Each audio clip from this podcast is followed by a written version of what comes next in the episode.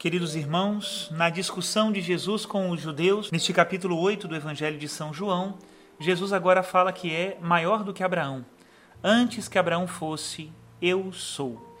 E sobre Abraão ele também disse que viu o seu dia e exultou de alegria. Vamos meditar então sobre o testemunho de Abraão, chamado nosso pai da fé.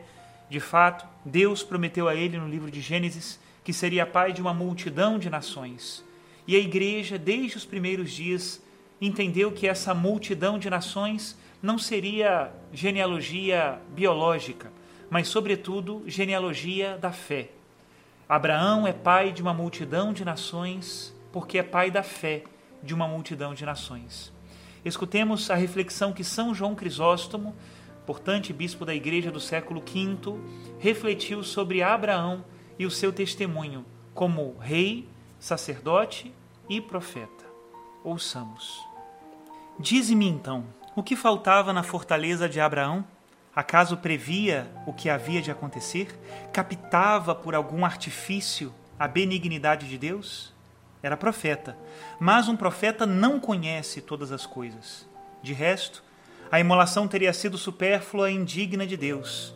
Se fosse conveniente dar a conhecer a Abraão que Deus é bastante poderoso para ressuscitar os mortos, muito mais ele o teria entendido diante da admirável concepção de Sara, ou melhor, mesmo antes desta, por causa de sua fé. Tu, contudo, não apenas admires, mas ainda imita esse justo. Procura possar-te de maneira semelhante do timão da obediência e da fortaleza. Não me digas apenas que ele levantou o altar e preparou a lenha, mas recorda-te da palavra do menino e considera quantos regimentos de exércitos o atacavam, incutindo-lhe pavor ao ouvir o menino dizer: Pai, onde está a vítima? Imagina então quantos pensamentos o abalaram, armados não de ferro, mas de lanças de fogo que de todos os lados o pungiam e feriam. Pois se ainda agora muitos, apesar de não serem pais, haveriam de se condoer e lacrimejar se não conhecessem o resultado final, ou antes, Vejo a muitos lacrimejantes, embora o saibam, que tormento atacaria sem dúvida o progenitor já velho que educara esse filho único, que possuía tantas qualidades e que ele via e ouvia, mas que logo devia ser imolado. Que prudência de palavras, que suave interrogação. Quem atuava então? Acaso o diabo a instigar a natureza? Absolutamente não. Ao contrário, era Deus a fim de mais pôr à prova a alma de ouro daquele justo. Por que o menino pergunta? Certamente não foi inutilmente, por curiosidade, mas porque estava ansioso a respeito das circunstâncias. Refletia que, se o pai não quisesse torná-lo participante do que ia fazer, não teria deixado os servos embaixo e levado somente a ele consigo. Por isso, finalmente interroga quando estavam sozinhos e ninguém podia ouvir o que diziam. Tão grande era a prudência do menino. Todos vós, homens e mulheres, não vos entusiasmais? Não gostaria cada um de vós de abraçar espiritualmente aquele menino, beijá-lo, admirar sua prudência, respeitar sua piedade, pela qual, ao ser amarrado e depositado sobre o lenho, não teve medo, não pulou, não acusou o pai cheio de furor, e na verdade foi amarrado, carregado e colocado no altar e tudo suportou em silêncio, como cordeiro, ou antes, como o Senhor de todos nós. Na verdade, ele imitava a mansidão daquele de quem ele era uma figura. Como um cordeiro conduzido ao matadouro, como uma ovelha que permanece muda na presença dos tosqueadores. Isaías 53, 7. E como do altar Isaac se dirigiu ao Pai, também Cristo disse da cruz: Pai, perdoa-lhes, não sabem o que fazem. Que resposta deu o patriarca? É Deus quem proverá a vítima para o holocausto, meu filho.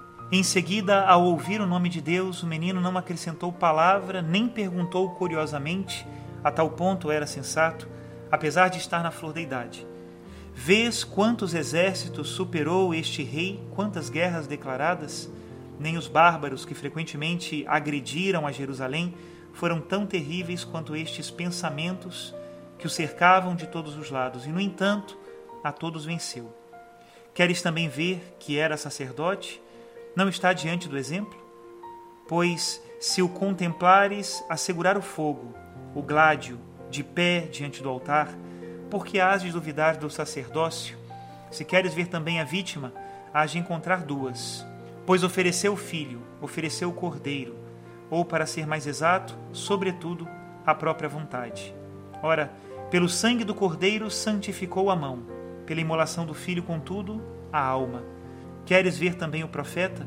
Abraão, vosso pai, exultou por ver o meu dia. Ele o viu e encheu-se de alegria, disse o Senhor. Até aqui a citação de São João Crisóstomo. Dai-nos, Senhor, a mesma fé de Abraão, que nós sejamos fiéis a Deus no momento da provação e exultemos pela fé que nos mostra aquele dia em que todas as promessas serão cumpridas. Que Deus abençoe a todos. Em nome do Pai, do Filho e do Espírito Santo. Amém.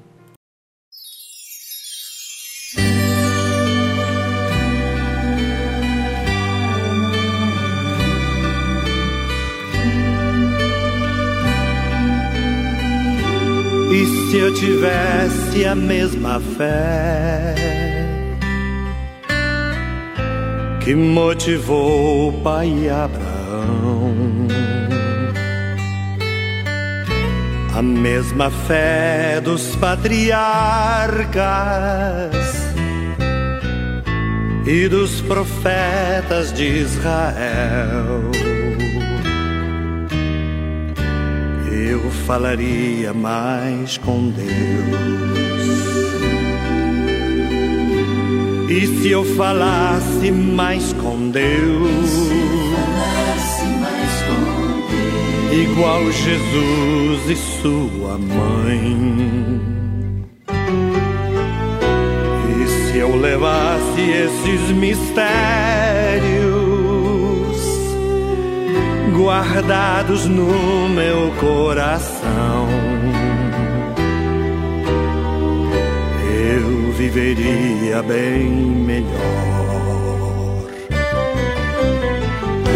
Foi por ter fé que Abraão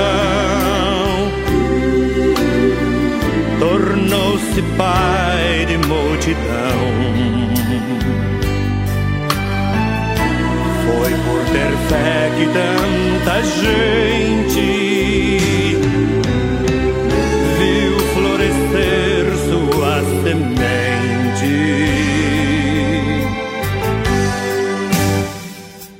E contra toda esperança esperou, pela fé foi que o vencido em vencedor se transformou.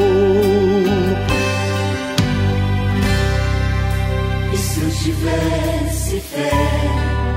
E se eu tivesse fé, o mundo moraria ao meu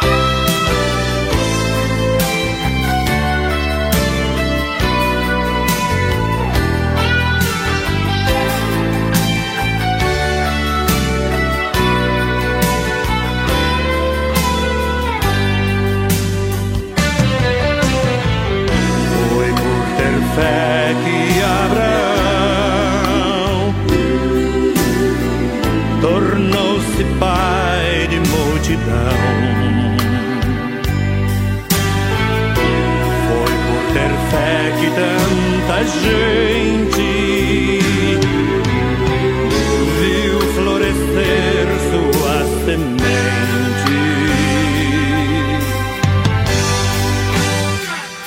E contra toda esperança esperou. Pela fé foi que o vencido em vencedor se transformou. E se eu tivesse fé? E se eu tivesse fé? O mundo mudaria. Ao meu